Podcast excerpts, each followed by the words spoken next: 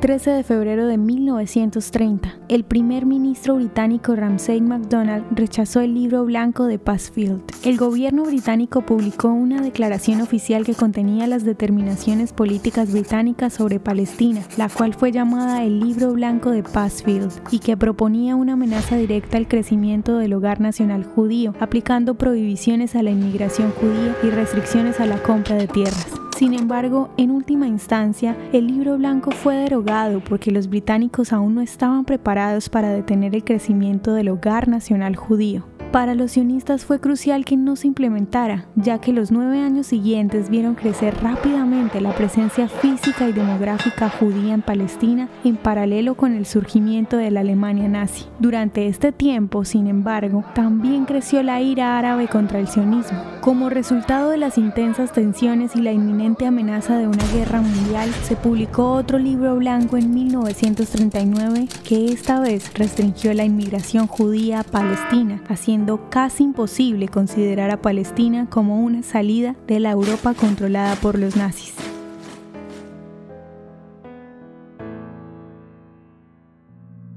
¿Te gustaría recibir estos audios en tu WhatsApp? Compartimos nuevos episodios todos los días. Suscríbete sin costo alguno ingresando a www.hoyenlahistoriadeisrael.com. Hacerlo es muy fácil.